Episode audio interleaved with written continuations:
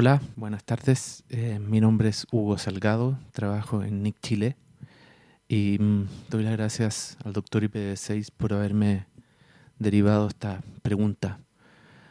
Em, la pregunta es de Kellen Lapo y dice, configuración de IPv6 en servidor web.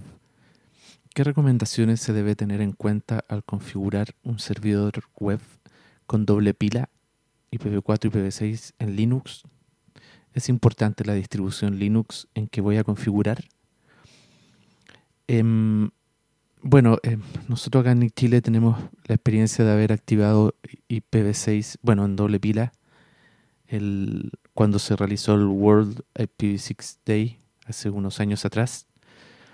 En ese momento era muy importante hacer este lanzamiento coordinado porque existía bastante incertidumbre en cómo se iban a comportar los browsers y los DNS, cómo iban a, comportarse frente a, a, un sitio web en doble pila. Entonces eh, se realizó este lanzamiento coordinado entre varios sitios importantes. Y mm, debo decir que nosotros no tuvimos ningún problema, lo activamos, todo funcionó bien.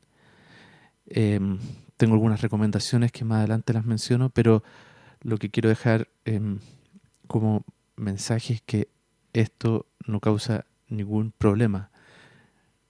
Eh, el World IPv6 Day fue hace varios años atrás y mm, desde entonces esto ha ido mejorando con cosas como el Happy Eyeballs y mejoras de comportamiento de los browsers en los servidores web, en las distribuciones. Entonces, a esta altura es algo totalmente sano de activarlo y listo.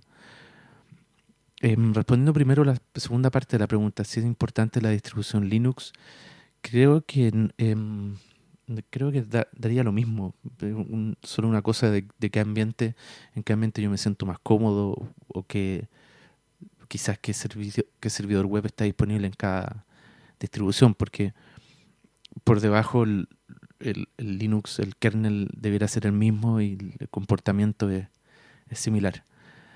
Ahora, em, para yo, yo tengo experiencia en, Apache principalmente y, bueno, y algunos proxy como Nginx y quizás Squid que lo he configurado con IPv6, suponiendo que por debajo está todo funcionando el, tema de la red. Em, no, no voy a entrar en ese detalle porque para eso hay tutoriales y, y cada vez más simple. Incluso me parece las últimas distribuciones de Apache viene activo por default en, IPv4 y IPv6 al mismo tiempo. Entonces, eso aparte de configurar, fijarse bien las, directivas de listen y de name virtual host, eso es así de simple. Eh, se puede ver en, los tutoriales. Eh, me quiero enfocar más en ciertos problemas o detalles en, el cual nosotros eh, tuvimos que, que, estar más atentos. Entonces creo que eso es más valioso desde el punto de vista de, planificación de lanzar un sitio en, doble pila. Primero que todo, lo más importante acerca del, despliegue y de cómo hacer el lanzamiento del de la doble pila, em, lo que recomiendo es primero hacer crear un registro en, la zona, que por ejemplo se puede llamar www6, que, en, en el cual solamente exista un registro quad A, o sea, un registro AAA con la IPv6. Y de esa forma eh, uno activa el servidor web y luego puede hacer pruebas y monitoreo externos utilizando esa dirección sin modificar la, la a secas, que es la dirección pública. Em, y esa www6, em, lo bueno, o sea, lo, lo, que es recomendable es dejarla para siempre, porque a nosotros nos ha ocurrido que muchas veces hemos tenido algunos problemas y lo primero que uno quiere descartar es si hay algún problema con IPv4, IPv6, entonces es bueno mantener esos nombres eh, que aunque no sean eh, publicitados, eh, sirven para hacer debugging. Entonces, primero crear ese IPv6, una vez que uno se asegura que está bien, hay distintos sitios que pueden probar si es que el, sitio es alcanzable. Hay uno de la gente de NICBR que es bastante bueno. Una vez que eso está bien, uno activa el, en el registro www agrega el, el. Entonces, em, de esa forma no está seguro de que, de que está andando antes.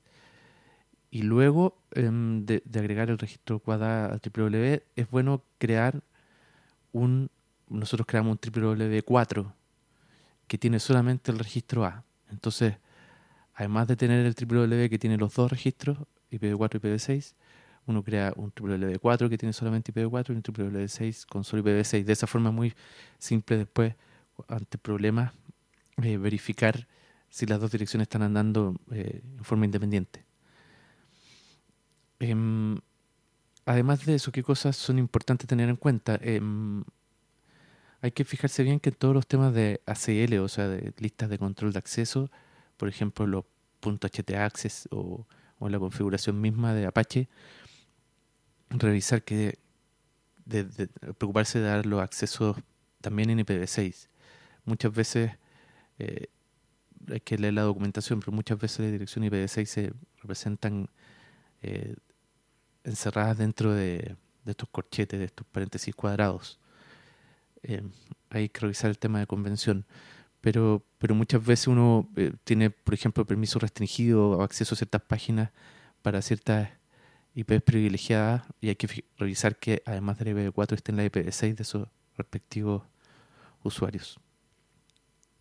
Otro punto importante es el monitoreo, que también es importante agregar, además del, monitoreo por nombre, explícitamente el monitoreo por IPv4 y IPv6. Con, puedo ser usando estos nombres anteriores con W4, W6 o usando las IPs directas.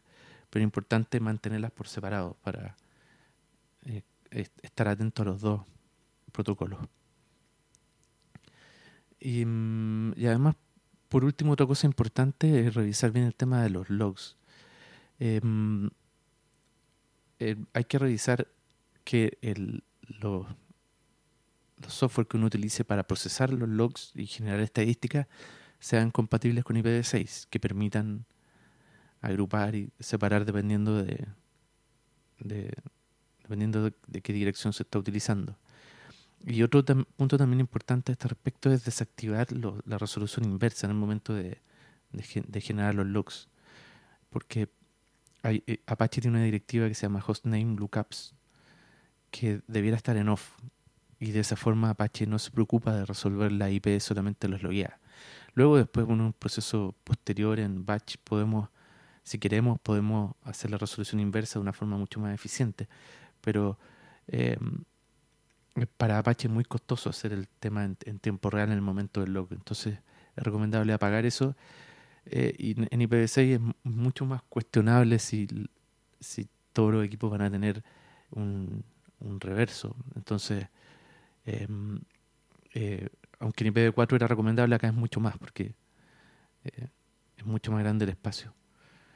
Em, creo que esas serían las recomendaciones, pero en, el fondo dejar como último mensaje es que esto es muy simple y que, y que funciona eh, de paquete. Así que espero que eso haya respondido sus dudas y mm, gracias por todo.